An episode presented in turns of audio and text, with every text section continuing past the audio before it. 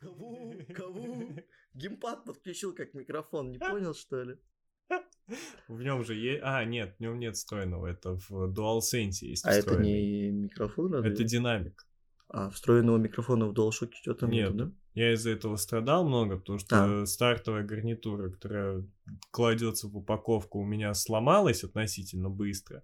Потом я искал наушники долго, чтобы гарнитура была, чтобы в Destiny в рейде общаться Ты, с кстати, людьми. прав. Мы же, помнишь, когда пяти играли у Джека, мы не смогли его пройти, мы говорили «Лиза, Лиза, Да, да, Лиза». да. А мы говорили в никуда, потому что микрофона не было, получается. А что, я тогда затупил, что ли? ты?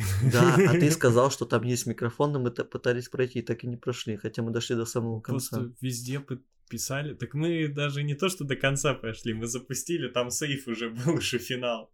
Разве? А мне кажется, мы Да, прям не прошли туда. Мы вообще не доходили до туда, мы уже дошли до момента, где финальная часть пяти. Потому что я точно помню, что не было ни начала, ни того, как впервые там ребенок, и ничего не было. Мгм. Вот. Да, а потом смотрели Silent Hill. Ну, как смотрели, прохождение, Лон- лонгплей, так да, нормально. Дэн, Дэн-то, кстати, так и не уснул, до утра смотрел. Кстати, да. Я помню я тогда... А, стоп, нет, мы же... Мы все его досмотрели. Ну, я, я какое-то время поспал точно, а вот Дэн так и не поспал. Я целиком, кажется, тоже смотрел, ну, прям дошел. Я помню, потому что и финального босса, и как он до него шел, и как он все мочил, и как, э, естественно, когда кто-то другой, кто знает, где все лежит, проходит в тишине, и тебе вообще не страшно. Ты такой, ну да, жутко, но не страшно. Естественно, это когда не ты играешь. Да, ты-то таки не прошел первый Silent Hill. Да. Семь часов, Илюха, надо пройти. Знаешь, что еще надо сделать? Закидка на следующий подкаст. Вот я из прошлых, помню, выписывал. Во-первых, у нас пунктик на первом Silent Hill, а во-вторых, ты тогда говорил, что можно прочитать кратенькую стостраничную книжечку «Введение в геймстазис» Да, до нее надо добраться. И обсудить ее. Ну, как нынче я осознал, у меня книги реально гораздо бодрее идут, чем игры. Умный, типа, Умный, да? Ни хрена не умный, затупный. И читаю сейчас «Игру пистонов», в скобочках «Игру престолов», в скобочках «Песнь льда и пламени». Это для тех, кто совсем уже услышит, что читаю «Игру Э, престолов». люди- я думаю, люди на этом моменте выключили подкаст. Такие, ясно. Игра пистонов, все ясно. Добрый день, уважаемые слушатели шестого выпуска подкаста «Старый отель». С вами его ведущий Дмитрий Хемий Доброе утро. и Илья Сахаров. Это я. Сегодня очередное воскресное утро. Ну, как утро, уже день. Да. Мы собрались. К, сожалению, я не смогу спросить у Ильи, как он дошел, потому что я привез его сам сегодня. В целом у нас сегодня утро отличается тем, что мы вчера бодро вместе тусили, потом Дмитрий ночевал у меня, и сегодня мы уже разогретые, прогретые, проболтавшиеся частично о своих вещах между собой без микрофона, уже сидим здесь сейчас. Да, мы пытались сдерживаться, чтобы не рассказать э, друг другу то, что мы хотели рассказать на подкасте, э, да, за весь день. Но, Да. в принципе, вроде все нормально получилось. Вот. Я хотел а, заранее огласить, как будет называться этот выпуск. Как? Он будет называться выпуск номер 6 «Настольный смеш».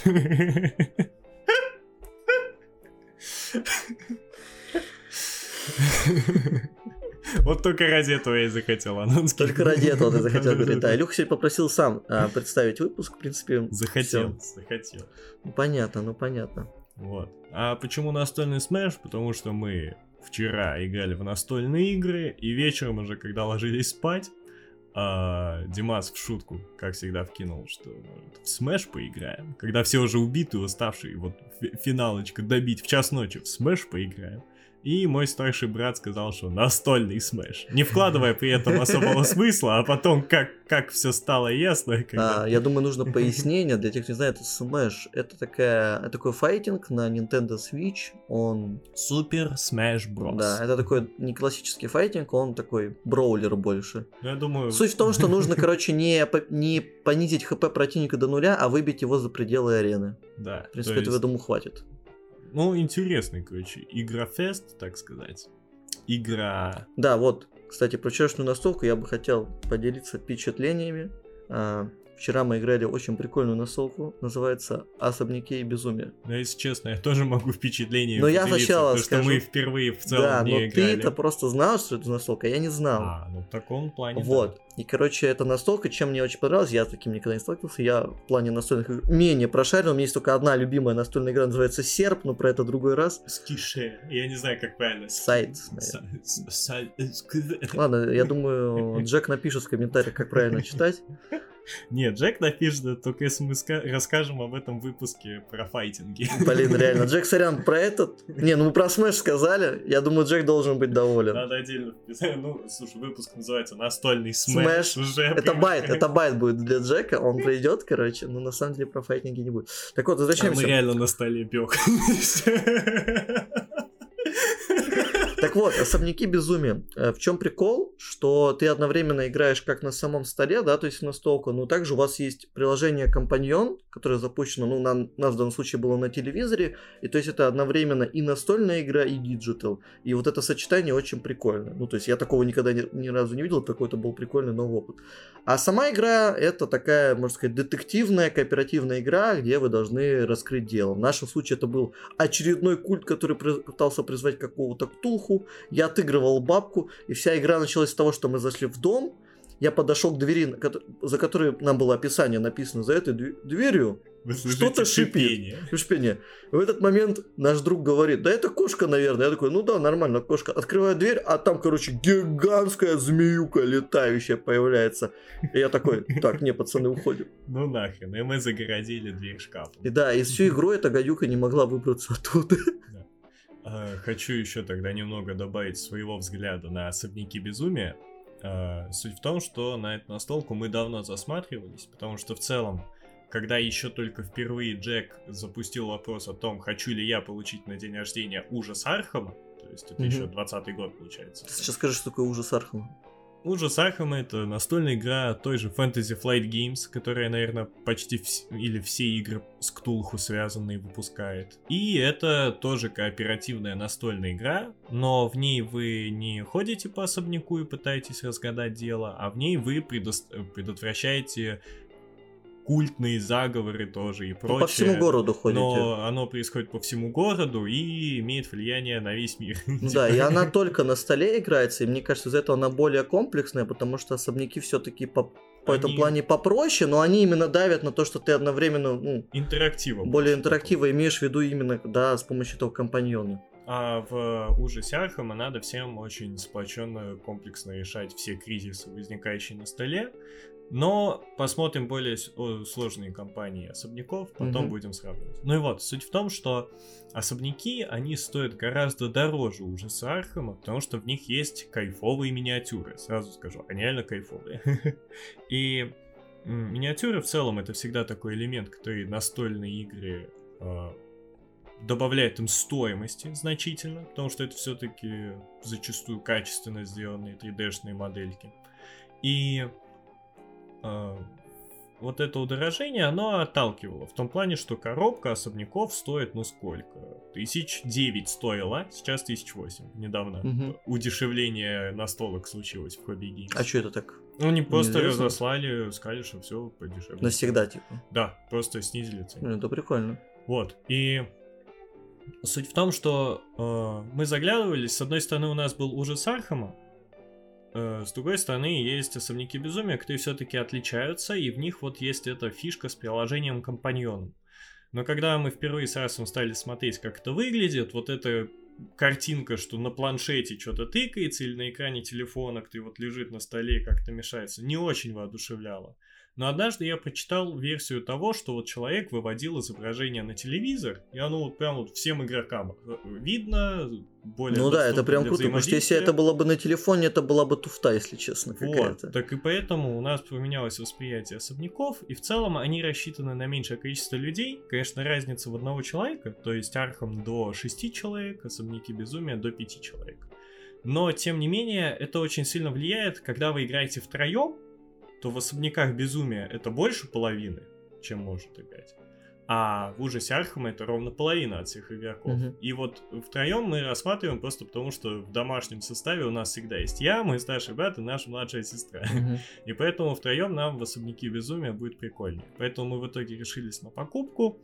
И, как оказалось, определенно не зря, так как, да, есть приложение Компаньон, которое упрощает взаимодействие с элементами на столе игровыми, Мгм. потому что много чего текста, который мог бы быть на карточках, он написан на экране, а, рандом весь за кадром происходит в программе, и то есть это облегчает игру с точки зрения а, механического взаимодействия с ней, вот подготовка компонентов и прочего. В ужасе Архама это вот все вручную, колоды мешаются, прочее. А тут оно уже все подготовлено и тебе на экране выскакивает, что, где и как. Вот. А в остальном, да, кайфовая игра. Да, потом мы затестили Дюну, это моя настолка, а у нас произошел небольшой казус. Мы где-то пол игры играли неправильно, Совсем не. причем и мы, мы нарушали думали... базовые, вот просто фундаментальные Да, и суть в том, что все таки сидят, ну и хуйня. Ну, Типа реально, потому что не работает. Тот, Вообще- кто первый ходит, он все круто сделал, а остальные уже доедают. Да, то есть там как бы ход по очереди идет, и мы не очень, мы не поняли, что там, там, короче, нужно двигать фишки, ну, фишку ставить на какую-то территорию. И мы думали, что сначала один игрок ставит все три фишки, а потом следующий. Ну, сначала две, потом Ну да. А оказалось, что нет, после каждой фишки ход передается, и так по кругу, пока не дойдет до фазы, когда вы вскрываете свою руку, руку с картами. Но еще суть в том, что... а, Суть в том, что было, что в кто- одном раунде, Да, кто первый допустим, ходит, у игрока есть у него два имеет хода. преимущество. И мы думали, что эти два хода делаются за раз, что ты сделал ход один, ход два, передал. И следующий игрок, ход один, ход два. А оказалось, что сначала первый игрок делает первый ход, потом второй игрок делает первый ход. И так все И так по кругу, пока ход, все все не сделают. Потом первый игрок делает второй ход и поочередно. И это как раз таки добавляет тактический, стратегический элемент. У некоторых карт обретается смысл удивительно. Да, потому что мы сели и думали, а в чем смысл? И игра никому не нравилась, потому что все, кто ходил четвертым, он просто сидел как бы, ну, все, все точки забрали, он такой, ну, интересно, а что делать? И когда мы в середине игры узнали об этом, такие, блин, а реально, теперь-то стало интересно играть. И, в принципе, под конец игра стала очень потная, на тоненького, и там уже выиграли по принципу ничьи, у кого больше ресурсов, потому что было одинаково. Все шли прям плотно, то есть там разница в одно очко победы было. Ну и наш э, лидер партии поначалу в конце игры сдался. Но он, кстати, лидировал, потому что он ходил первым, когда мы играли не по правильным правилам. Но это... Но он первым ходил только в первом раунде. Ну и как это зарешало? Он, считай, сразу 100% побеждал в первом раунде. Ну да. Потому что у тебя уже было три юнита на поле. Но все равно он потом Apple. э, Ну да, я не и спорю, прочее. согласен. В любом принципе, да. случае, настолки прошли на ура, но к прискорбию Димаса в ужас Архама мы так и не сыграли, из-за Да. которого изначально все затевалось. Есть такая проблема, что каждый раз, когда я хочу поиграть в ужас Архама, что-то происходит, например, или я заболел, появилась новая настолка, еще что-то случилось, не знаю, метеорит упал. Ну, слушай, Короче, не вот судьба. Ты сегодня, когда вот с утра я вкинул сначала в шутку, а потом я задумался разложить ужас Архама, я Ну. поддержал. И ты тоже такой, типа, а я реально готов. Я понял, что я реально могу чаще пытаться организовывать в смысле о том, что ты всегда придешь. Ну, не всегда, но Но я имею в виду, часто. что ты прям будешь готов залететь. на ужас и Архама я готов залететь. Да, ребята, к чему мы вообще это все сказали? Ребят, настолки это круто, если вы ваши, э, как сказать правильно, опыт настолки ограничивается монополией, то знаете, за этим есть гораздо поле непаханное, такие комплексные, можно с чего-то попроще, ну, с колонизаторов, с катана. Ну, можете... поис- Колонизатор отлично. ну, колонизатор при этом отлично, просто такая мейнстримовая, известная. Если углубиться, ребята, можно найти такие крутые настолки, которые вам очень нравятся. Вот, например, у меня есть любимая настолка Серп, но про это я сделаю отдельный выпуск, где я буду говорить только я Слушай, один. нам надо будет... Нет, я думаю, мы если Фенриса сделаем, Ну, после Фенриса тут можно прям хоть всех звать, короче, это, знаешь, Подкаст. великое обсуждение Фенриса. Ну ладно, это так, закида на будущее. Есть просто, ребята, очень крутая настолка, всем рекомендую загуглить, посмотреть просто, как выглядит настольная игра Серп. Потому что, если честно, там эту настолку можно выходить только из-за визуала. Это факт. А если Потому хотите офигеть от количества миник, художник. есть настолка «Великая стена». Нет, нет, тогда, мы- знаешь, есть настолка «Битва за Средиземье» или что-то такое. Там их сто с хреном тоже Ну ее, наверное, фиг купишь сейчас. Я только помню, когда ее активно пиарили, и мы с Арсом угорали с нее. Потому что э, миниатюры в настольных играх, так как все-таки из такого довольно мягкого пластика относительно, то они имеют свойство гнуться. И, например, мечи у чуваков могут там по диагонали смотреть, вот эти вот классические проблемы небольших миниатюр. Ну такая, знаешь, типа, это как это, «Братва и кольцо», короче, другое издание «Властелина колец», вот по ней сделана, видимо, настолка, короче, такая особенная. Все погнутые, угарные. Ну что, ребята, мы снова пришли к самой интересной теме. Стой. А? Я придумал полное название выпуска. А, ну что, да, второй, у нас, поймете, вторая часть подкаста начинается. Илью придумал еще полное название. Давайте. Настольный смеш с Арсом.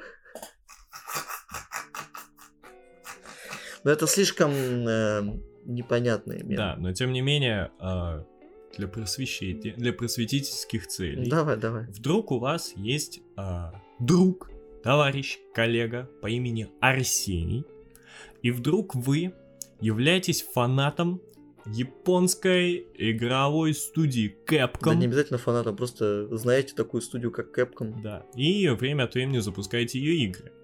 Так вот, если вы внимательно посмотрите на шикарный логотип и прочитаете его русскими буквами, то вы увидите в нем с Арсом.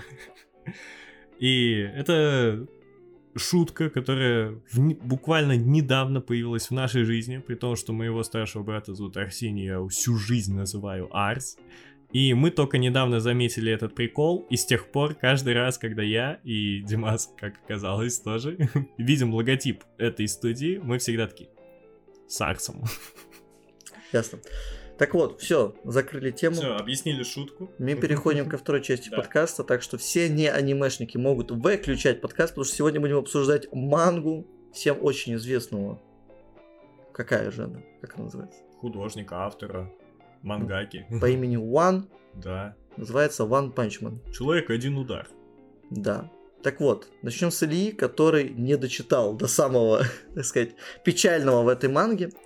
А, это довольно манга известная, наверное, стала особенно после а, аниме-адаптации, которая получилась очень крутой. То есть, типа, я думаю, первый сезон One Punch Man смотрели очень многие. И Его- даже те, кто аниме не любит Да, потому что я показывал это аниме ребятам, которые не смотрели аниме, им понравилось.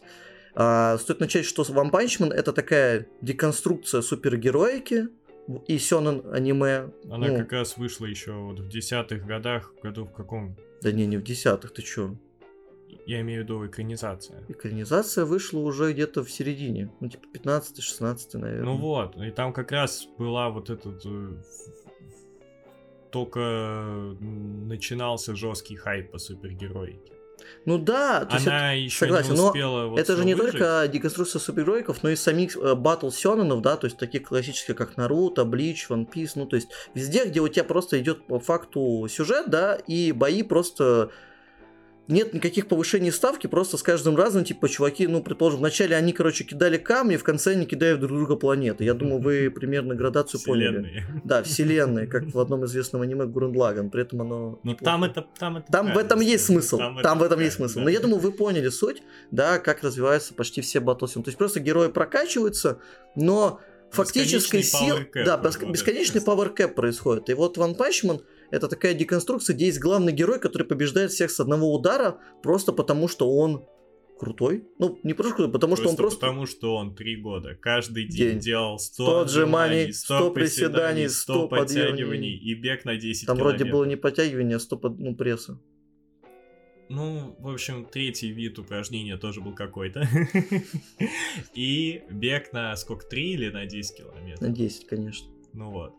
Каждый день. Даже когда его кости э, и организм издавали странные звуки, даже когда его парализовала страшная боль, он продолжал это делать. Да, и в один момент он резко облысел и стал таким сильным, что может побить любого врага с одного удара. Мы не будем здесь особо обсуждать, на аниме-адаптацию, мы Но, хотели... сразу скажем, никому из наших читателей мы не советуем такой режим тренировок, особенно если ваш организм дает знать о том, что вам не стоит их выдерживать. Вы не начнете убивать монстров с одного удара, вы станете инвалидом.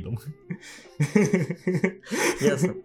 А... он тоже инвалидом стал своего рода. Лысым. Ясно. Так вот, что мы скажем? Аниме-адаптация, именно первый сезон. Рекомендуем всем к просмотру, вам понравится. Второй сезон забудьте, его не существует, не смотрите. Да. Кстати, к слову об этом, для тех, кто не знает, почему, почему все так говорят. Ну, не все, но явное большинство. Дело в том, что первый сезон, как феномен, создавался на очень большом рвении и желании авторов экранизации. А, ми... Ой, тут как Ван? зовут? Нет, не Ван, а вот который манга как-то рисует. Он как-то Мирута, Миюта. Ну ты говори, я сейчас найду. В общем, суть в том, что э, была... Э, у него есть... Так как он именитый мангака, у него есть яркие работы, кто в Японии признаны и все такое, у него огромное количество связей в мире аниме. И для экранизации первого сезона смогли подобрать... Мурата. Мурата. Юски Мурата. Да. Смогли собрать по-настоящему феноменальную ну, команду художников которые вот просто были задействованы все, ресу- все ресурсы. Очень многим нравилась сама концепция того, что происходит, потому что действительно сценарно все было очень свежо. И очень многие работали даже за такую более номинальную оплату, то есть больше всех двигал интерес участия. И по итоге получалась вот космическая Dream Team команда, которая вот мега усилиями сделала одну из самых сочно выглядящих аниме в принципе. Да, оно очень круто именно выглядит с точки зрения э, визуала, потому что у аниме есть преимущество над всеми другими ну, э, киношными медиа, но я имею в виду кино, сериалы, да, это, ну, точнее, мультипликация, да, почему имеет мощь? Потому что она име- может показывать то, что ты не можешь показать с реальными актерами. Потому что никакая 3D-графика, ну, на нынешнее время не сможет так сильно показать, как мультипликация.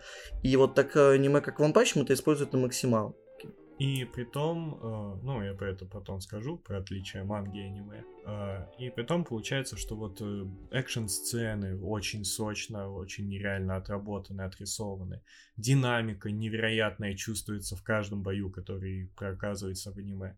И по итогу вот первый сезон, это, можно сказать, реально какой-то один из святых гралей мира аниме, потому что это вот сконцентрированный, законченный довольно-таки фрагмент повествования, сочный, просто вот феерично крутой, и вместе с этим без единого филлерного не то что элемента сюжета, там даже нету филлерных кадров. Там все кадры отрисованы вот богоподобно. Да, 12 серий очень годные, абсолютно работающие на всю основную идею, да, на высмеивание сёнэн баттлов, да, mm-hmm. и супергероики. И при этом э, первый сезон, он так прям да, цельно сюжетно заканчивается и идейно, что ему не нужно было продолжение. И когда вышло продолжение второго сезона, кроме того, что мы потеряли художников и визуальную часть, оно адаптировало самую скучную часть манги, где да, ну, ничего не, не происходит. Ну, очень даже. Скучно. Нет, понимаешь, что суть? То, что происходит дальше, мы к этому дойдем тоже не очень, но там есть бои. В этой части даже особо боев не было, там было как бы сюжетное выстраивание. И вот здесь начинаются проблемы у Man не только с точки зрения визуала, угу. но самой точки зрения идеи. Это правда. Но перед тем, как ты к этому перейдешь, вот расскажу, в чем проигрывает визуал второго сезона. Дело в том, что когда задумались над экранизацией второго сезона, оказалось, что так как все-таки команда художников первого состояла из настоящих там местных звезд, они уже были раскиданы по другим проектам, просто потому что эти люди нужны в бизнесе, и их будут использовать, потому что они творят крутые вещи. И э, студия поняла, что она не сможет никак экранизировать второй сезон, но редкий случай, когда, так как фанаты хотели и прочее, лучшим решением оказалось продать права на экранизацию другой студии. И, к сожалению, это продали какой-то студии, которая не самая именитая и делает не самые качественные экранизации. И получился вот э, второй сезон визуально очень дешевым. Откровенно именно что дешевым. Там очень много кадров, где у персонажей крупным планом кривые лица, кривая анатомия. Там используется очень дешевая 3D графика, потому что у того же Геноса, это киборг, у которого... G... Став. S, JC Staff. Это мне студия известна тем, что она делает безумное количество эти, эти гаремных аниме. Вот. И этим людям доверили второй сезон One Punch Man. И суть в том, что вот у Геноса, это одна из самых откровенно ужасных вещей, что я видел, а, у него металлические руки, как в целом практически все металлические объекты в, во не, втором ладно, я сезоне. был неправ. Эта студия на самом деле довольно много неплохих аниме имеет. Ну ладно, допустим. Но тем не менее, э, его руки были сделаны 3D графикой, при том, что сам он нарисован 2D. Угу. И очень дешевый, омерзительный, ужасный 3D графикой, как и большое количество монстров и прочих вещей. И то есть все то, что в первом сезоне было отрисовано вручную и давало шарм и блеск, во втором сезоне либо используется как полустатичный бой, там очень часто вот этот кадр, где просто замахивающийся, кричащий вот, э, герой, и у него просто, знаешь, фон быстро двигается mm-hmm. полосками, что а потом сцена удара. То есть там нету динамичного перемещения. Тут, э, ну да, не прорисовано по кадру, да, именно да, как да, рука да. идет, например. То есть это просто как два кадра заменяют целый экшен фрагмент. И поэтому визуально второй сезон очень дешево выглядит. И потом приходит также проблема с сюжетом, которую Хочется да, сказать. здесь мы перейдем к манге, дальше будут серьезные спойлеры, но я вам скажу так, если вы посмотрели э, One Punch Man, то аниме, которое стоит бояться спойлеров, и вообще лучше его даже не читать, потеряете только зря время. Факт. А что... в чем начинается проблема? Тут проблема начинается в самой концепции. Просто по факту идея деконструкции супергероя Кайсен аниме изжила себя на первом сезоне. Все, что идет дальше, это превращение Вампачмана в типичный сёнэн а, боевой аниме. Ну, то есть типичный боевой сёнэн. У вас сначала появляется новый персонаж, который типа злой, но он типа не злой, а просто хочет типа, знаешь, стать каким-то сверхзлом, чтобы типа на себе собрать всю ненависть людей, и, типа они будут его так бояться, что перестанут воевать между собой. Это мотивация Гару. Но там потом происходит неплохая довольно арка, смешная, турнирная, еще окей. После этого начинается так всем известная арка Ассоциации монстров. В чем проблема? Ван Пайчман, ну сам главный герой Сайтама, вообще выпадает из сюжета на глав 100, наверное, я не знаю, по ощущениям и начинают раскрывать всех второстепенных персонажей. Но понимаете, все второстепенные персонажи это просто комик-релифы, которым начали приписывать сюжет. То есть, да, у нас там есть персонаж Гома, Гома Зэк, который Зэк очень сильный и там он, у него ангельские крылья. Есть просто супер накачанный чернокожий. Он мне не нравится. Есть Генус, который просто слишком жесткий киборг. Есть Тацумаки, который просто очень жесткий спер. Есть там а, атомный самурай, который просто очень крутой мечник. То есть это такие просто архетипы персонажей максимально стандартные им начинают приписывать историю. Очень то есть сухие, неинтересные диалоги. То есть просто типа рассказывают, вот мы там, там какие-то шиноби появляются, мы из деревни шиноби. Мем в том, что такие крутые. Я сейчас ну, вспоминаю, да, в самом начале манги той же, угу. каждый раз, когда Сайтами пытается объяснить что-то, вот историю какого-то персонажа, или когда Генос пытается рассказать про ассоциацию героев, Сайтама говорит, заткнись, это скучно, типа сверни да, это объяснение да, да. до одного слова в таком. Но Сайтаму задвигают на второй фон, и почти до конца арки он не присутствует, потому что это как, знаете, в One Piece, типа, до того, как Луфи будет драться, должны все остальные подраться, короче. Не, не проиграть. Они, типа, расходятся по своим противникам, ну, да. и там побеждают или ничья, ну, редко проигрывают. Потом Луфи финального босса бьют. Здесь почти то же самое.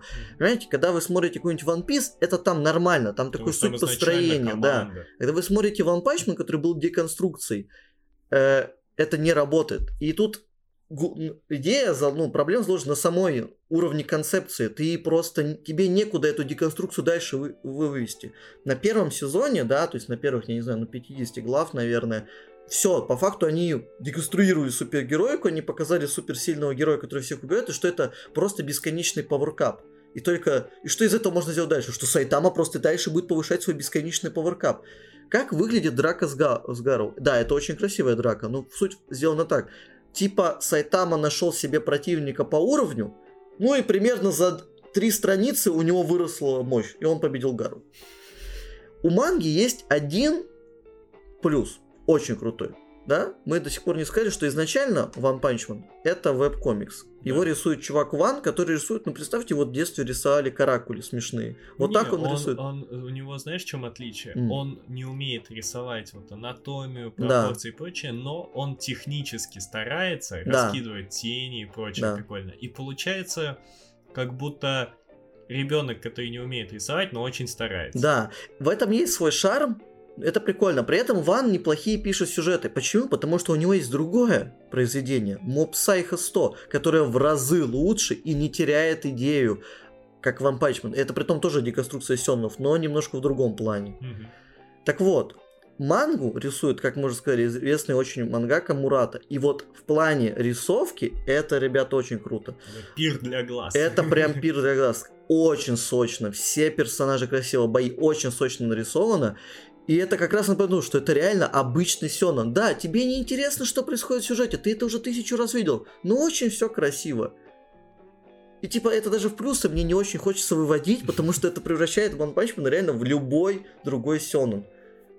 В чем Хорошо смысл? нарисованный. Потому что просто хорошо нарисованный. У манги, у аниме это забрали, Ну, кстати. э, и вот э, мы говорим, что аниме, о, манга хорошо нарисована, но вот я закидывал про разницу манги и аниме, что первый сезон, я целиком мангу прочитал, которую покрывает первый сезон по сюжету.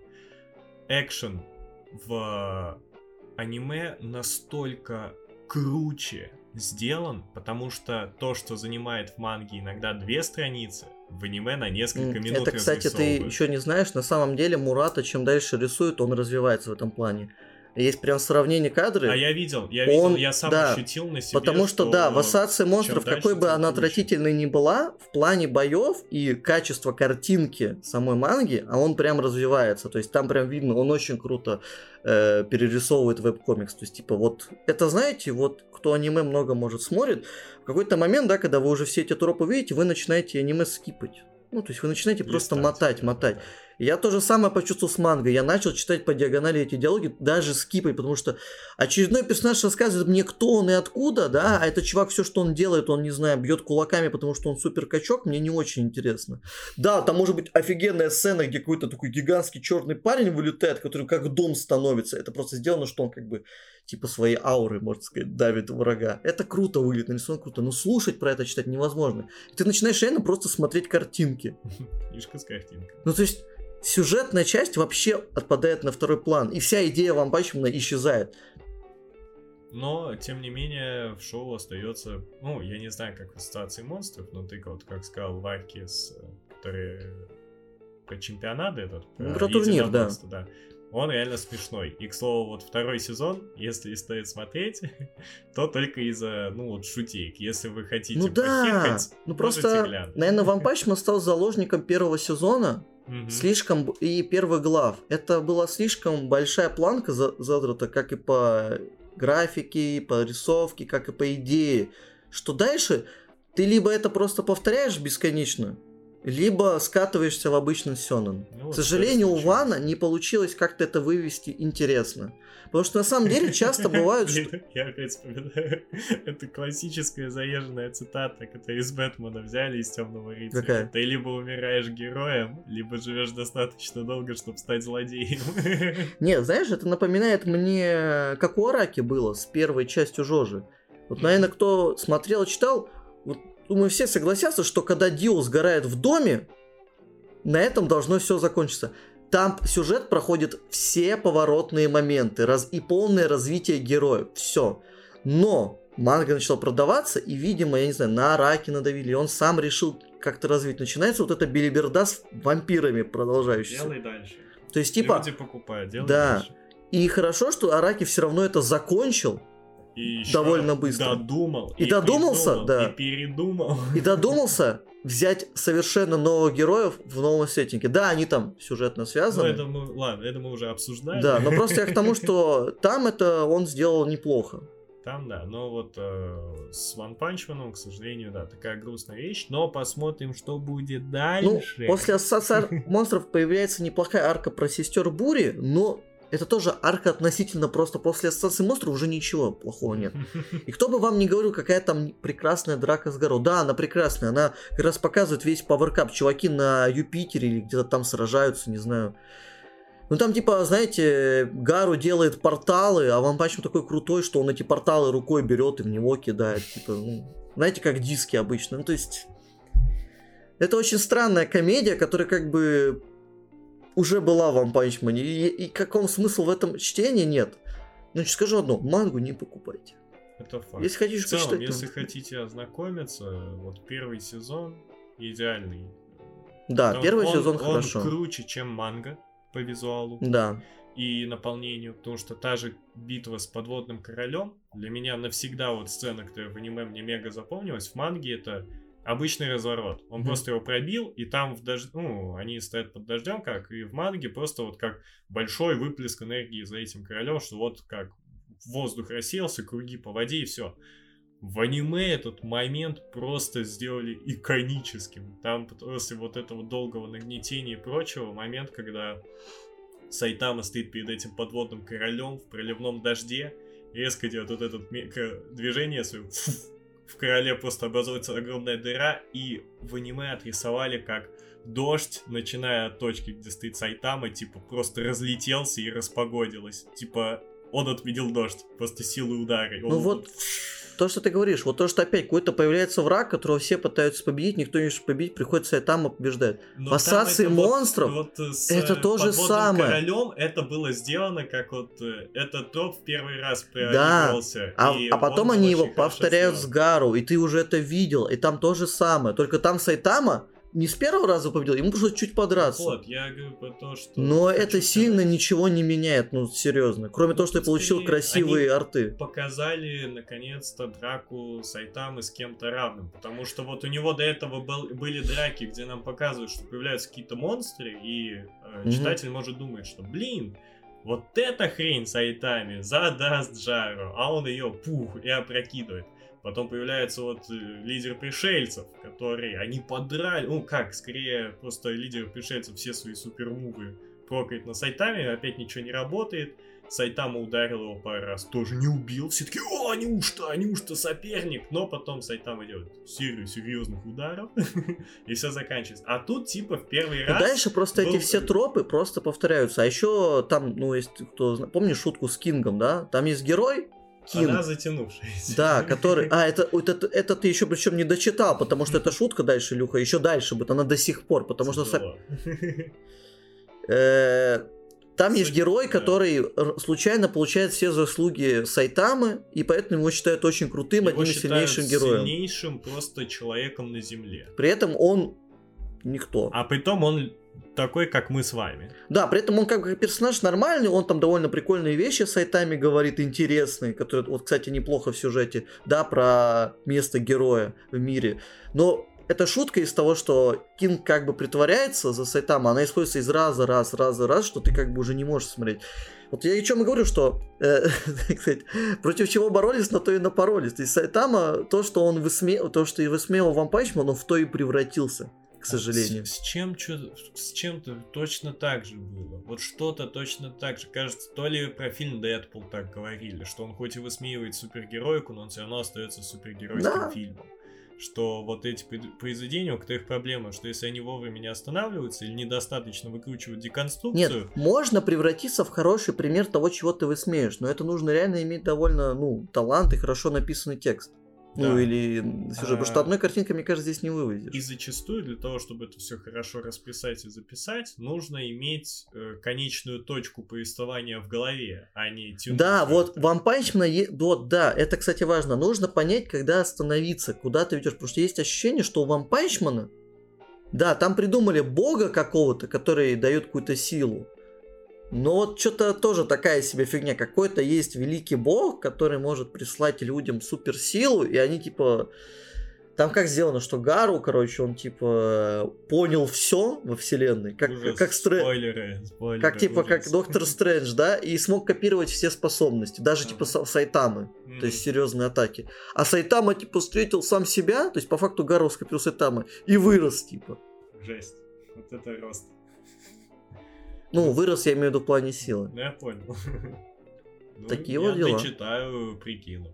Но в целом, типа, если не затрагивать испорченность э, произведения со временем, то на данный момент, что можно сказать, что в нем шутки отменные, вот чуть, ну, не считая вот заезженной истории с Кингом, там реально много таких добрых хехов.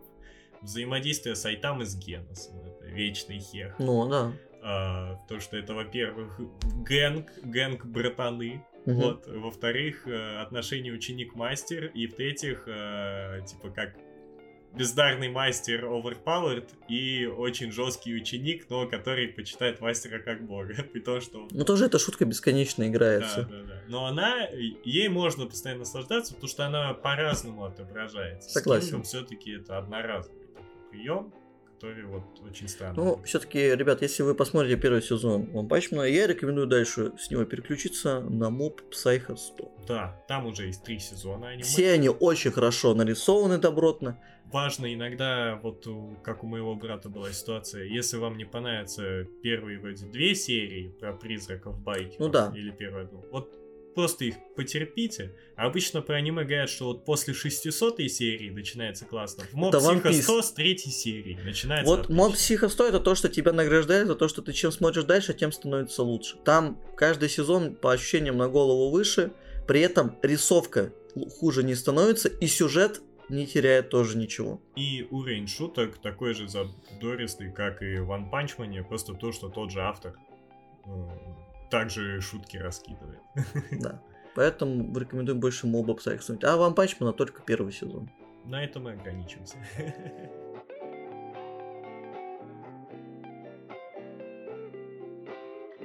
Мы бы хотели сказать, что все, кто не любит аниме, возвращайтесь, но не тут-то было. Дальше, ребята, дальше, ребята. мы Дальше раска- хуже.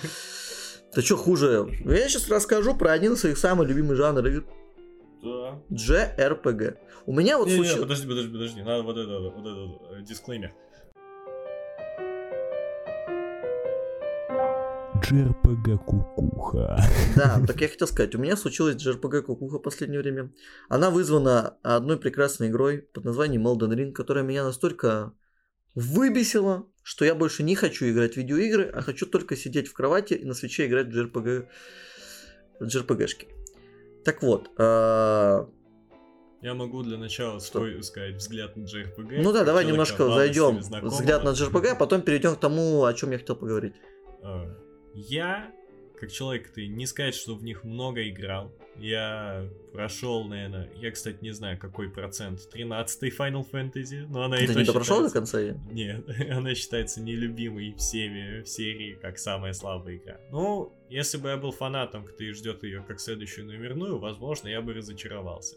Но я, будучи мелким, по скидону урвал ее в Евросети, в бандле с оверлордом Raising Hell. Это что такое? Первый оверлорд А, это вот, все, я понял. Это Оверлорд, да которая игра. с дополнением, Мгм. собственно. А В бандле за какие-то реально копеечные деньги по тем временам. Были настолько, что я Мгм. вот реально попросил, можно мне вот это, пожалуйста, купить, пожалуйста. Я никогда не думал, что я буду покупать игры на третью плойку в салоне связи, и что я буду покупать их задешево, и что они еще мне и понравятся потом. Но все это случилось, и будучи малым, я много играл в 13-ю финалку, очень с нее кайфанул, потом пытался заново ее проходить, когда мы тройку починили. Прошел тот момент, на котором застрял в детстве, но потом плойка снова словила желтый огонь смерти. Я в Вот. 12, кстати, особо не играл никогда.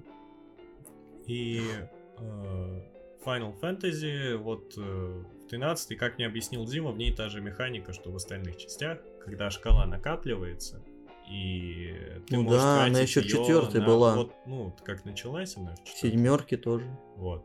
Ну, там еще лимит есть, ну, типа, когда супер прием ты можешь Да, вот делать. там то же Но самое. это семерки вроде началось. Не помню, была ли в пятой и шестой, в них я все-таки не играл.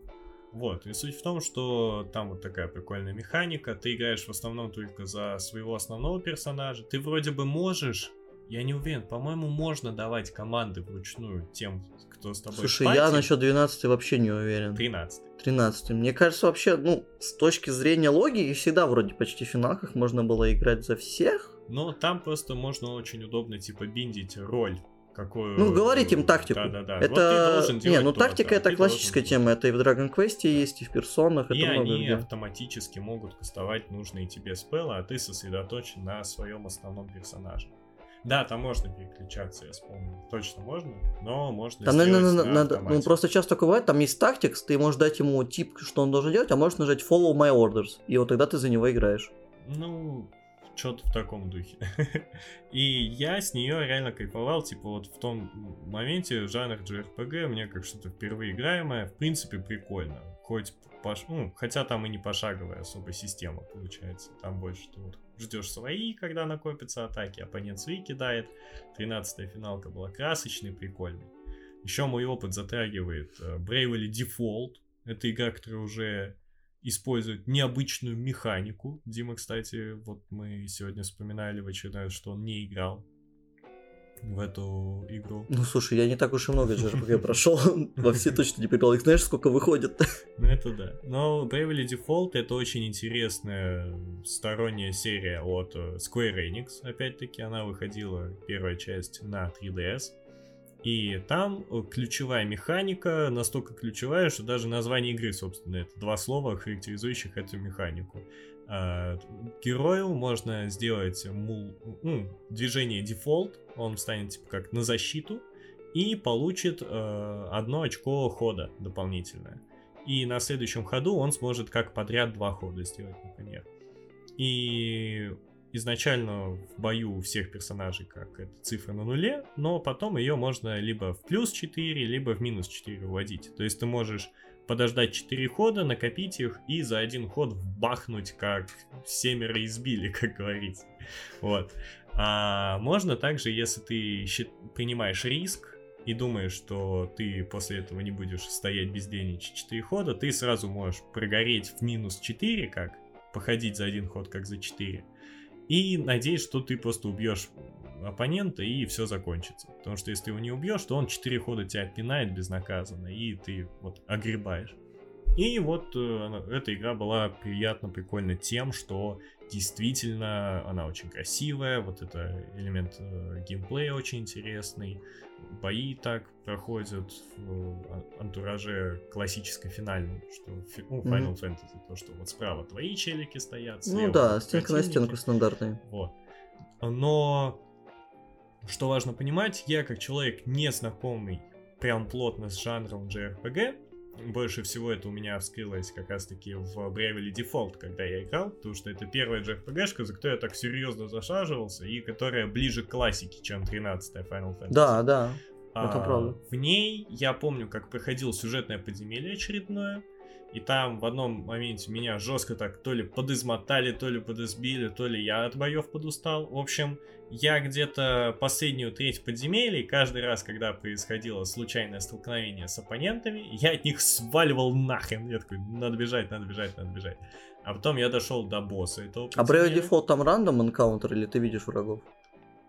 Вроде бы, когда ты носишься по общей карте рандомные, а когда по Вроде тоже рандом. Я вот плохо помню этот момент. Ну, это если недавно честно. начали делать, что наконец-то убрали рандом энкаунтеры и начали врагов, что вы их видеть можешь. Как, например, в Мгм. последнем СМТ или в Dragon Quest 11 или в покемонах тех же. Вот. И там я столкнулся с тем, что я пришел к боссу, и я как не потел, как не старался, зачастую происходит ситуация, что босс берет и одной атакой просто меня... Этот Илюха У понял. все умерли. Почему люди не любят JRPG? И потом я помню, как параллельно мой брат тоже играл в Bravely Default, и там на одном из сайт-квестов, перед вот этой сюжетной локацией с драконом, а, там ты избиваешь воров и получаешь новый класс, типа как вор. И у него, ну, какие-то свои характеристики, я такой, новый класс, да, но его заново с нуля прокачивать, а у меня уже прокачанные базовые классы, как у чуваков, да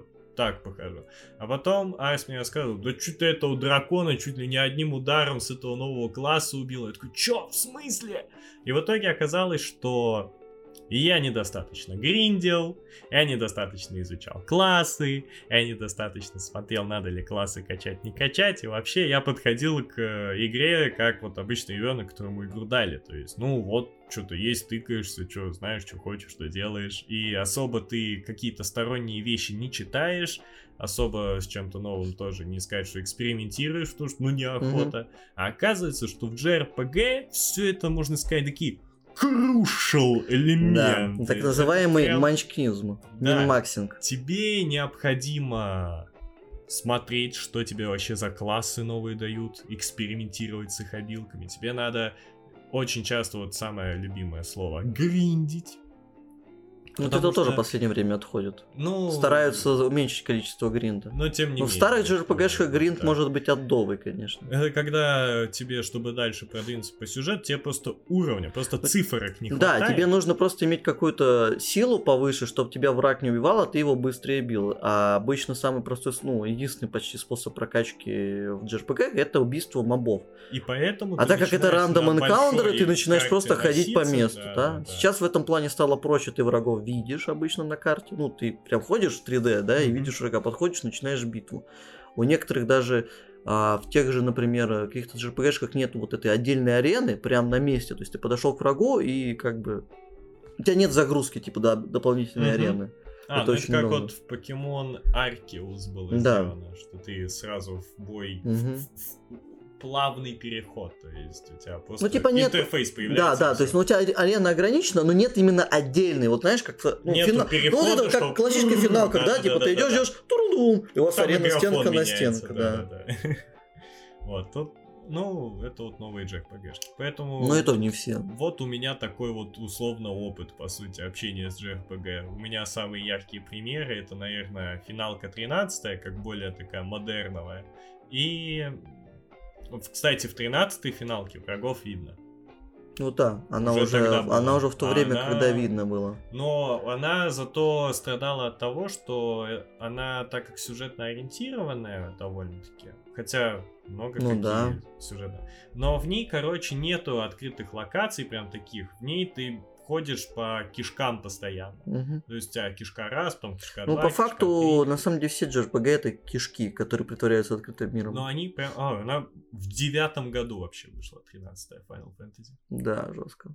И там, типа, ну там совсем очень кишкообразный мир. И на это очень много я жалоб читал, mm что, типа, ты приходишь на локацию, ну ты вот прям видишь вот mm эту тропку, по которой тебе надо пройти, там очень номинальные разветвления, что в стороне вот ты видишь там типа местный сундук, mm-hmm. вот перед ним монстрик. Ну хочешь зайди, забери, хочешь не иди, не получай, вообще пофиг будет. Mm-hmm. Ты получишь там 500 гил, молодец. Да, ну что у меня? У меня, на самом деле, я долгое время особо играл в JRPG, не любил. Из таких, наверное, первых, которых я много засел, это была третья персона на PSP. И тогда я, в принципе, познакомился с серией персона. В нее я реально много играл, прошел, понял, что половину ничего не сделал там. А, да, я хочу сказать, тут персона а, чем отличается обычных JRPG, кроме обычных боев, это такой симулятор школьника. То есть там есть визуальная такая новелла составляющая, а, есть прокачка отношений, то есть ты с разными людьми ходишь, mm-hmm. да, и типа делаешь с ними социальные связи, типа узнаешь им, помогаешь им с ними проблемы. И это потом помогает тебе в, боя, в боях, потому что серия Персона ведет свои истоки из такой известной серии, как Shin Megami Tensei, которая отличается до еще покемонов, а, да, изобрела концепцию монстров. Собери всех. Собери всех. Ну, типа, all, типа, да, собери всех монстров. Только в Shin Megami Tensei вместо миленьких монстриков вы собираете демонов. И под демоны здесь подходит все, ребята. Все мифоло... Фи... Мифи... Господи, мифологии мира. Ангелы из христианства, демоны из христианства, египетские боги, греческие, римские, откуда угодно. Какие-то даже иногда исторические личности, что-то из синтоизма, из каких-то поверий, да, там просто абсолютно всех народов максимально. С этой точки зрения СМТ очень интересная в целом же. Да, и там есть концепция, которая и в персоны перекочевала. Это суть в том, в покемонах как мы делаем? Мы по факту находим команду из любимых покемонов и ее взращиваем, чтобы сделать свою супер стак. В персоне и в СМТ идея в том, что ты постоянно э, как бы развиваешься, постоянно находишь новых демонов. Есть, как это происходит? В основном ты получаешь демонов как? Ты с ними говоришь, Мгм. да, и приглашаешь себе в пати. И потом их можешь фьюзить. То есть ты можешь двух или больше демонов превратить в какого-то нового. И так это все развивается. Но в персоне я, когда третью играл, это я довольно мелким был тоже, и я особо за это не шарил, хотя мне сама идея понравилась, что насколько все связано. То есть, например, э, я прокачал отношения с чуваком, к которому привязана карта Арканы, там, э, ну, карта Таро Луна, да? Мгм. И потом все персоны, которые привязаны к ар- аркане Луна, будут по- получать буст по опыту. Мгм. То есть вот эта вся взаимосвязь, что, а при этом, если я возьму персону, которая связана с арканой Луны, когда пойду прокачивать отношения с чуваком, который связан с арканой Луны, я быстрее буду его прокачивать. То есть вот эта вся взаимосвязь, мне очень это нравилось, то, что насколько один тип геймплея влияет на другой, да? Это прикольно. Вот, я прошел персону эту, до Голдена так, до четвертой не добрался, потому что для меня была закрытой на PS Vita, а у меня ее не было. И потом долгое время, уже когда мне плюс тройка, плойка третья, я ждал пятую персону, как я думаю, многие. Ее же еще собирались на третью выпустить. Ее не выпустили. Ее по итогу уже вышла четвертая плойка. Ее и туда собирались выпустить. Но на третью не забыли. Я прошел И пятую персону. им, да. Это вот, знаешь, иногда вот ситуации э, верности японцев как словам и намерениям, когда Ну да. на третью, ну, на пастген Мгм. выпускали вот э, с Персоной 5 это было, еще с Зельдой Ботвой это было. Да, на Wii U её на Wii U выпустили, да. выпустили. Ну просто Persona 5 так долго делали, что она как бы когда вышла, она бы, я бы сказал, и была на уровне, ну, третьей PS3. Ну нет, она на четверке лучше, конечно, работала, но игра не то, что была бы каким-то супер next геном, но эти игры совершенно не про это. Они- Визуал зато у нее какой был взрывной, до сих пор все в шоке. И эта игра была очень крутой, то есть и до сих пор остается. Наверное, если вы хотите вкатиться... Визуал важно отметить не по уровню графики, а по уровню стилистического исполнения. Да, это довольно может многим ну, удивить, насколько она круто выглядит. И мне кажется. Persona 5 это вообще одна из лучших JRPG, что вкатиться в жанр и в саму серию Persona. То есть, ну, кого бы не слушали, она, во-первых, есть везде, сейчас абсолютно. А, да, недавно анонсировали мобильную, но там это вообще другая игра будет. Ну, ну да. Но верю, тоже. верю. Вот. Но это все равно, как-то я так. И финалки какие-то играл старые, там в первую... Не, ну первую уже позже. Ну там какую-то третью играл, восьмую играл, которая мне больше нравится, чем седьмую, седьмую. Но все равно как-то так, не сильно вкатывался, просто играл. Но произошла одна игра в моей жизни, которая поменяла мое отношение к JRPG окончательно. Я, когда играл в персону, я что-то думал, блин, ну да, вот есть как бы персоны, есть какие-то первые две еще, которые никому которые, как говорится, Атлас решили забыть, хотя в них тоже надо обязательно поиграть, потому что в той же перс- второй персоне считается один из лучших вообще сюжетов. А вот четверку я так и до сих пор не добрался, но я решил посмотреть глубже, что за персоной на самом деле стоит другая серия, Shin Megami Tensei. И по ней я был наслышан, что она очень сложная, и что она именно делает упор на бои. И там нету вот этой э, симуляции жизни, да, типа тайм-менеджмента, симуляции школьника, да. И я думал, блин, какой начать? Смотрю на игры, пятая еще не вышла на Switch. Смотрю, так, ну есть третья. Ну, просто если первые две ребята выходили вообще на SNES, э, то есть на Super Nintendo, то еще и старая. Третья есть на PS2, и скоро выйдет э, переиздание. Тоже еще надо подождать. Потом у меня появляется... Илюха мне говорит, «А у меня есть 3DS. Я такой, блин, а на 3DS же есть Shin Megami Tensei 4. Я про нее читаю, мне и многие пишут, это лучшая часть, чтобы вкатиться в серию. Я такой, Ну, попробуем. ну попробуем. Жесть, ребята. Бой, о бой. Это было охуенно. Это, наверное, лучшая, до сих пор моя самая любимая JRPG. Это просто, она идеальна для меня. Ну, я, меня есть проблемы, например, там, кому-то сложно ориентироваться в мире. У нее есть такая механика, как шмирк. Это, так сказать, она, вы- от, она от вас просто не особо зависит. Но мне все равно, ребята, сюжет офигеть. Музыка, ну это вообще, музыка у всех, во всех играх Атлусах просто выглядит офигенно. Сеттинг офигенно, боевка просто космическая. В чем отличие серии СМТ от всех остальных а, JRPG? Как обычно выглядит бои JRPG? А, кстати, знаешь, что еще хочу Что? кинуть? Вот во время активной жизни 3DS я помню, что в eShop постоянно четвертая СМТ была одной из самых дешевых игр. Потому и она не всегда по распродажам была. Она рублей 600 стоила. Потому что она не особо продавалась. И мемы, что это бриллиант, который вот подносит, да воз- да возьми, ну попробуй, Ну, да, ну не-не, были сыгры. Просто мне она очень зашла, потому что я в такой играл. И, так вот, про боевки. Как обычно боевка JRPG. У вас вот четыре персонажа, каждый может сделать одно действие. Потом ходят враги. СМТ придумала с третьей части такую идею, как э, абьюз э, слабости врагов. Это как называется? Button Pass? Не, не Button Pass, я забыл, как это называется. Неважно, я забыл, как эта механика называется. Суть в том, что если вы попадете по слабости врага или кританете, вы получите доп-ход. И так как вас всего 4, то вы можете сделать не 4 хода, а и 8. И это абсолютно меняет, потому что, во-первых, ты начинаешь стараться абьюзить викнесы, да, врагов, ты начинаешь более комплексную пати делать, чтобы у тебя всегда все было. И при этом э, СМТ пытается сделать так, что врагов без бафов или дебафов не победить.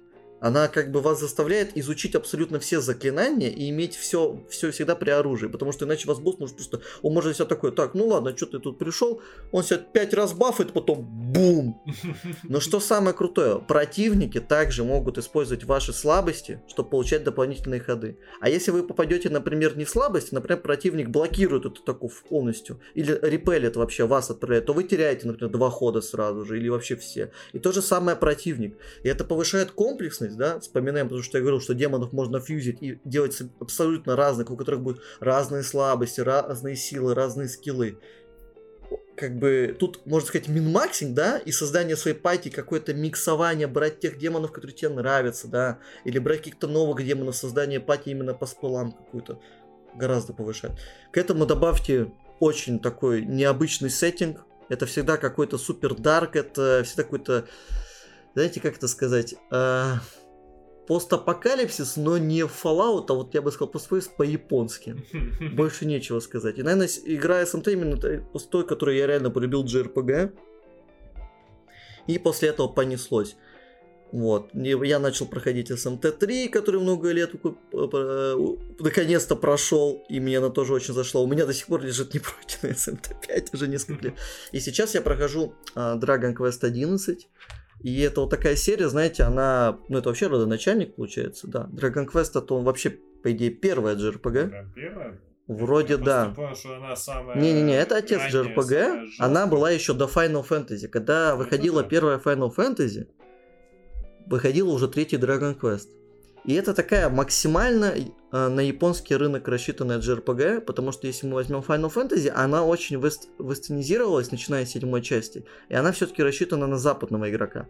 То вот Dragon Quest в Японии очень любят. Настолько, что его продают, когда он выходит, только по выходным, иначе просто по будням работа стопится, потому что очереди за игрой безумные. Но я никогда не понимал, почему ее так сильно любят. Она выглядит как максимально вот дженерик японская JRPG. Такой Мгм. обычный фэнтези с такой, такой немножко сказочной рисовкой, с оркестровой музыкой. Но на самом деле в этом и суть. Это как бы стандартные да, элементы, вот эти дефолтные, доведенные до идеала что они все равно работают. То есть, да, это максимально красивая сказка, которая круто выглядит, хорошо звучит и имеет максимально обычный геймплей. То есть, просто боевка, да, где вы... У каждого героя есть какие-то свои классы, есть своя прокачка. Ты можешь во время боя, так как у тебя всегда компаньонов не только 4, а, например, 8, да, ты их можешь менять. Плюс они могут владеть несколькими оружием, ты прямо во время боя можешь им менять оружие. Мгм. И просто вот эта формула доведена до современных стандартов, да, Мгм. и до идеала. Я, кстати, вот вычитал, что Источник информации Википедия, хотите верьте, хотите нет. Да что купил, зато и продал. Dragon Quest является одной из первых японских ролевых игр вообще. И первой игрой этого жанра официально изданной в США. То есть она не обязательно прям Ну, родоначальник, ее считают все-таки она именно... точно отец. Ну, ее точно считают отцом-основателем, потому что она по факту и Final Fantasy вдохновила, которую многие, ну, ошибочно считают основателем, хотя все-таки она вышла Ее позже. как раз таки, я думаю, ошибочно считают, то, что она ушла в Запад. Да, она на Западе гораздо более крупная- популярна. Я думаю, про Final Fantasy, да, финальная фантазия, которая никак не закончится уже 16 частей. Все это слышали, а про Dragon Quest все-таки более японский, про него мало кто слышал. Кстати, про Final Fantasy, ребята, первая Final Fantasy тоже сейчас есть абсолютно везде. Если у вас есть старая PSP, там есть прекрасное переиздание. У вас есть старый Boy, там есть прекрасное. У вас есть компьютер, консоль, там есть пиксельное переиздание Fantasy. Ребят, это тоже вот максимально. Вот если вы хотите втянуться в JRPG, и вас не бои... вы не бо- боитесь э, изометрии, ну, вида сверху, да, и, пиксельный и график. пиксельный график, причем хороший, потому что Красивый Потому что это не графика с, с консоли NES, это уже переиздание, где все перерисовано. А сейчас, я думаю, все-таки пиксель графика, ну, как называется неправильно. график. Пиксельный Ну, пиксельная графика сейчас очень распространенная, да, у нас вся, вся Индия в этом. И вы не хотите попробовать, это очень хороший, ну, способ. Потому что это, на удивление, первая финалка играется до сих пор очень круто. Ну, то есть это вот максимально обычная JRPG формула, у тебя там 4 класса всего, Мгм. ну, все работает. И при этом обычный сюжет про чуваков, которые спасают мир. Побеждают злодея, грабят караваны. Не, ну караваны не грабят. Но при этом там есть такой дух путешествия, потому что вот, наверное, чем крута финалка, особенно первая, что вот ты сначала на маленьком острове, ты строишь мост и понимаешь, там большой континент, потом ты находишь корабль и понимаешь, что еще несколько континентов, а потом ты находишь самолет, ну, Мгм. точнее, летающий корабль, ты понимаешь, что ты можешь попасть еще в другие части континента. Мгм. Это еще в четверке было жестко, что ты, короче, такой играешь, континент слышишь, понимаешь, что еще на Луну полетел, а потом, кажется, там под Луной еще есть что-то.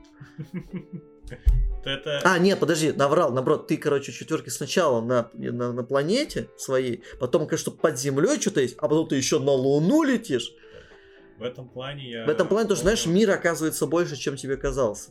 Это очень прикольно в финалках работает. Мне такое чувство сюрприза всегда нравилось в финальных главах Марио. Потому что там очень часто ситуация, что ты приходишь в финальный мир, проходишь финальный замок Баузера, и тут оказывается, что нет, Баузер сбегает, но в свой самый-самый финальный замок. Это И очень, это в Одиссе прикольно сделано, вот- что ты проходишь Луну, это финальный мир, а там, кажется, темная сторона Луны. Да, Проходишь, а там, кажется, темнейшая, и- или там еще темнее сторона Луны, и там уже совсем финальная концовка. Вот. И я помню, что мне Да, японцы такое прям очень любят, мне кажется. Вот в детстве запомнился момент, когда в Super Mario Bros., которая New Super Mario Bros. на Nintendo DS, Мгм. э, один из лучших современных 2D платформеров по Марио даже, э, там вот ты проходишь финальный восьмой мир, ну и да, в принципе прикольно, но потом резко камера двигается вправо, а там было стрельное озеро лавы. Из него появляются такие монументальные мосты, которые выглядят круче, чем все миры до этого собраны. Просто они такие прям вот И там еще 8 миров, да? злодейские. Не-не, а вот они поднимаются, это вот несколько уровней, и они, вот этот мост подходит к одному замку, который размером с весь экран, который у тебя есть. И до этого у тебя, ты на мир смотришь, у тебя вот на экране где-то три разных локации помещаются. А тут все локации, Мгм. которые идут, это просто дорога к замку, который размером со всю локацию. И это всегда вот это вот на контрасте резко выезжающая вещь, она прям заряжает величием и тем, что вот сейчас будет финал.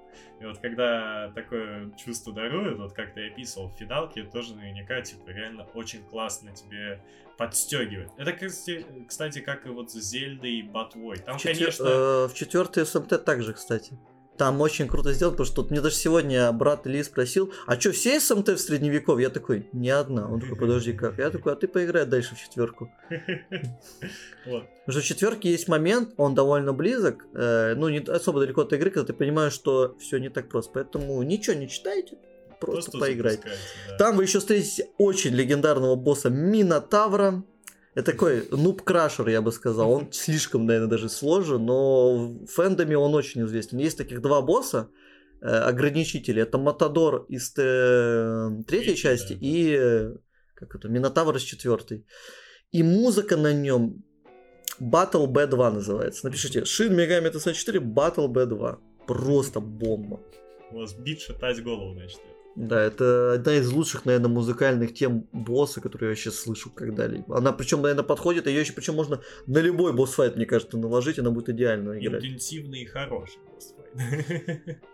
Согласен. Тут важно отметить. То, что если на какой-нибудь босс вертолет это наесить. Ну хотя это хоть как-то скрасит какого-нибудь. Ну, мне кажется, я говорю, это, эта тема может улучшить любого, даже самого отвратительного босса. Ну, ты сказал интенсивно, ты играешь в JRPG, как бы, где ты пошагово играешь. Ну, Хотя... ты сам сказал, что там weakness, абьюзить. Не, я согласен, вот этот геймплей, когда ты абьюзишь слабости, и ты как бы быстро прожимаешь атаки, особенно когда ты уже...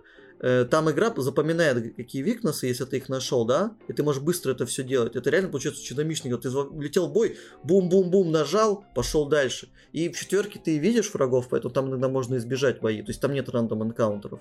В целом, в этом плане, вот четвертая Shin Megami Tensei, когда Дима мне впервые описывал, мне было интересно услышать э, саму формулировку, что динамичная JRPG. Потому что я бы не сказал, что игры этого жанра отличаются Ну вот сейчас на фоне Dragon. Quest, которая гораздо медленнее, вот та- это ощущается. Даже третья СНТ подинамичнее, чем 11 Dragon Quest.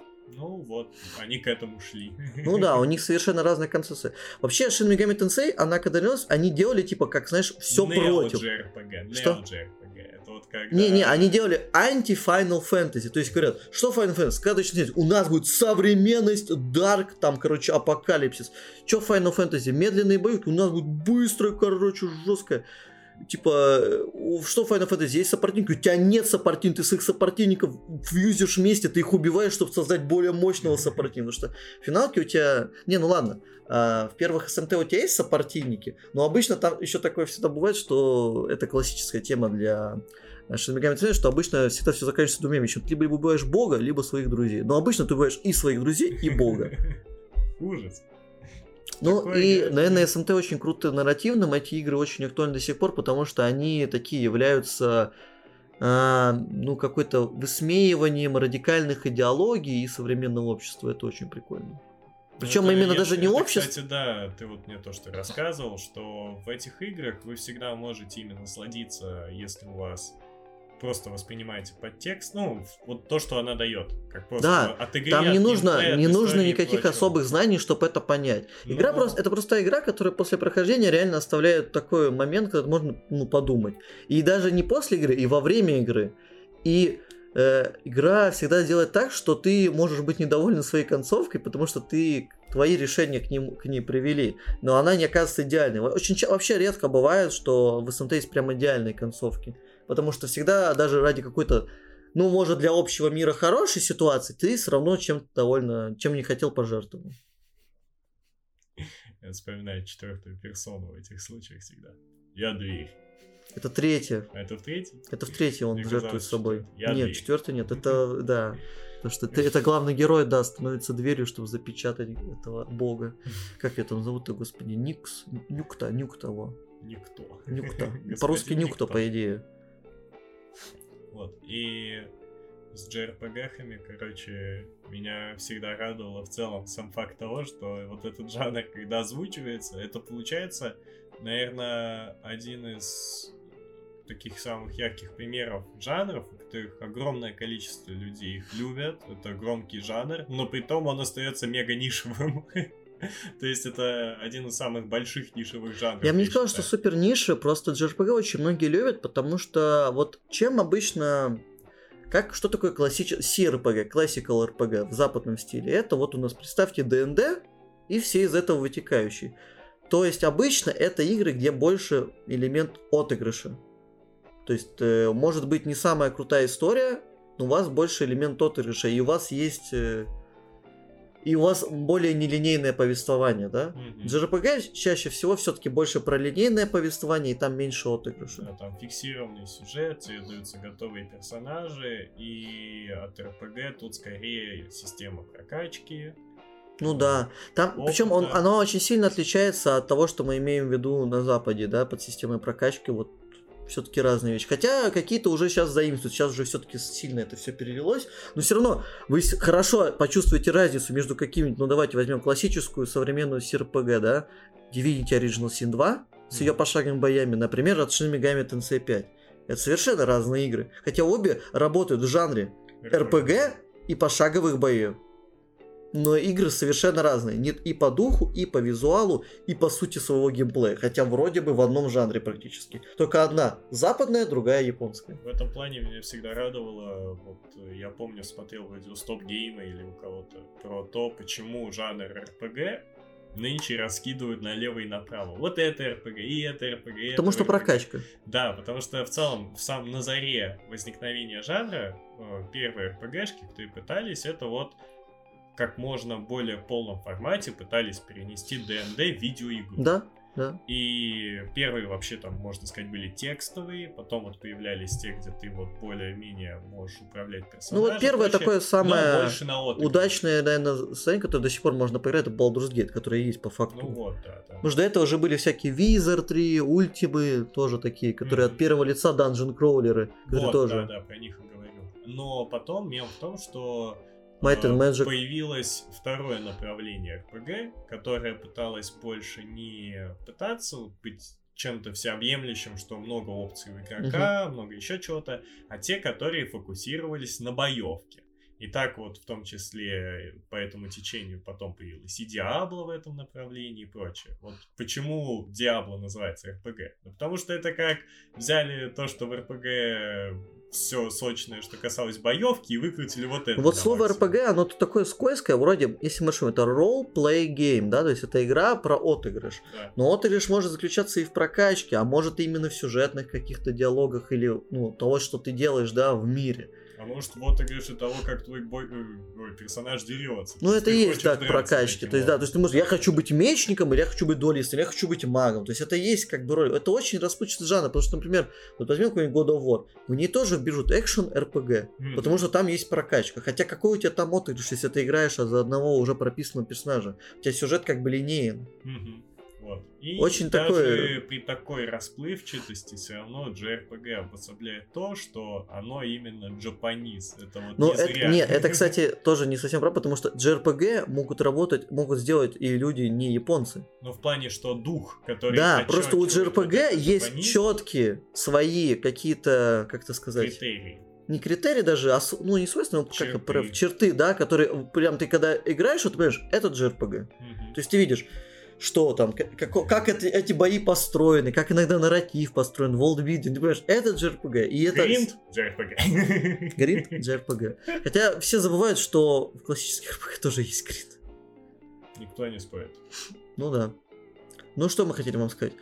А, а, я вспомнил, что последнее. Ну, вообще вы можете забить на все эти JRPG, которые мы говорили, и поиграть в одну прекрасную JRPG, которая недавно вышла. Называется Chain Texas. Всего 1000 рублей в Стиме. Ну или вы знаете где.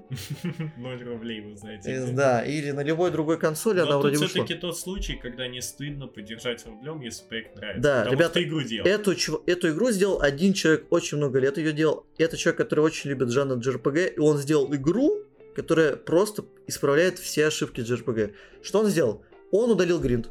Все бои сюжетно ориентированы, то есть их нельзя пропустить. И они не рандом энкаунтеры из-за этого. Второе.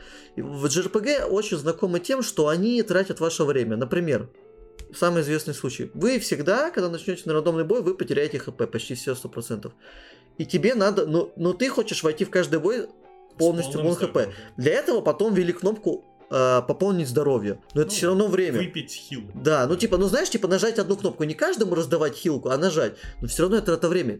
Если ты все равно, под- все знают, что все будут хилиться после каждого боя, скорее всего. Что сделал чувак? У тебя автохил. Тебе не нужно гриндить эти ресурсы. И он еще и боевку развел, что у тебя каждое действие имеет смысл. У вас есть общая шкала, такой, можно сказать, нагрева. И у нее есть три деления. В первом, в котором вы ничего не получаете, во втором, в котором вы получаете плюсы, и в третьем, в котором вы получаете дебафы. Каждое действие за боевое, ну, когда вы деретесь, вам повышает или понижает в этой шкале. То есть вы должны всегда держать баланс. Жестко. Короче, игра, которая тоже заслуживает внимания. Да, Как просто- Попробовать себя в И это не только, у нее очень много есть неплохих таких quality of life, которые бы, блин, было бы круто вести, знаешь, на постоянной основе в JRPG, а игра все-таки очень такая, ну, это не это большое взять, я говорю, от одного человека, и вряд ли о них кто узнает, но это, по этой игре нужно максимально распространяться, потому что она может очень сильно повлиять на жанр. Да. Ты, кстати, вот сказал про гринд ресурсов, знаешь, что я резко вспомнил? М. И про автохил. Это есть в Bloodborne. Дело в том, что ты там пользуешься пузырьками крови. Их у тебя после каждой смерти максимум 20 штук. И ты, собственно, умираешь, возрождаешься, у тебя они восстановлены. Но суть в том, что у тебя их в сне охотника ограниченное число штук, и иногда они могут кончиться, и ты резаешься, а у тебя всего 6 пузырьков. И ты понимаешь, что они у тебя все кончились, тебе надо пойти налутать душ, на эти души накупить еще кучу пузырьков, Мне кажется, это вообще главный минус Bloodborne. Это вот остался эти... лежать типа в сундуке в гостях. Мне кажется, вообще главный минус Bloodborne это вот эти заканчиваемые хилки. Это очень странный момент, я про него обычно Хотя вот забываю, Demon's но Souls тоже вспомнил. хилки заканчиваемые, но там с ними нет проблем никогда. Ну, потому что там... Наверное, их просто больше раскидывают. постоянно, а И там их три типа еще. В Bloodborne ты эти пузырьки крови, они как отдельный предмет не считаются. Это вот просто- А, даже так. Они же, да, у тебя они просто используются, они у тебя на отдельную кнопку. Они не как предмет, а у тебя вот чисто кнопка Мгм. под хил. Понятно, этого я, кстати, не знал. Ну, кстати, вот кроме Chain Techos, конечно, сейчас очень хорошее время, сейчас по факту есть такие современные JRPG, которые тоже можно снять. Тот же Dragon Quest 11, просто максимальная классика. Современная, которая в 3D полном играется, полностью озвучена. Что очень не такая часть, потому что диалогов очень много. Везде, везде есть на всех э, устройствах. Persona 5 то же самое на всех устройствах. Если вам хочется что-то более необычного, такого более провокационного в сюжетном плане. Ну и тоже Shin Ga- Shin Megami Tensei, если хочется что-то посложнее, но здесь только пока с Nintendo Switch. Хотя ходят слухи, что ее выпустят тоже везде. Да. То есть это все современные JRPG, которые как бы, ну, вам не будет проблемы хотя бы тому, что там, например, графин какой-то совсем плохой, они выглядят очень достойно, хотя, например, по мне та же третья из-за селшейдинга, хоть из PS2 до сих пор выглядит очень добро. То в целом плюсы игр мультяшных. Ну, не мультяшных, а вот именно слушай, знаешь, Ну, селшейдинг можно такое сделать, что это не сказать, что прям супер мультяшно.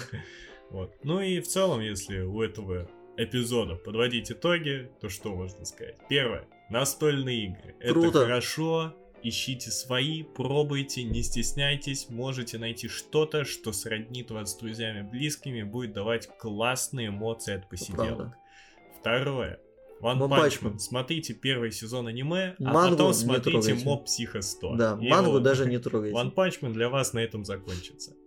Третье. JRPG-шки. Ну, вот Дима сейчас только что, по сути, и подводил, но... Да, сути, JRPG, что? играйте в современные, попробуйте. У вас есть 4 на выбор. Persona 5, Dragon Quest 11, Chain Techos и Shin Megami Tensei 5. Все эти игры, кроме SMT5, доступны на а, любом устройстве. Ну, кроме, я не знаю, на мобилок вроде нет. Ну и всегда можно, если вы счастливый обладатель Nintendo 3DS, залететь в Shin Megami Tensei 4, и у вас отвалится жопа. Ну, возможно, если вы никогда не играли в JRPG, лучше не начитать с SMT4. Но если вы серьезно настроены... Э, кстати, даже если у вас нет 3DS, эмулятор хорошо работает. Это факт. Но на родном железе все На родном железе всегда приятнее. Всем пока!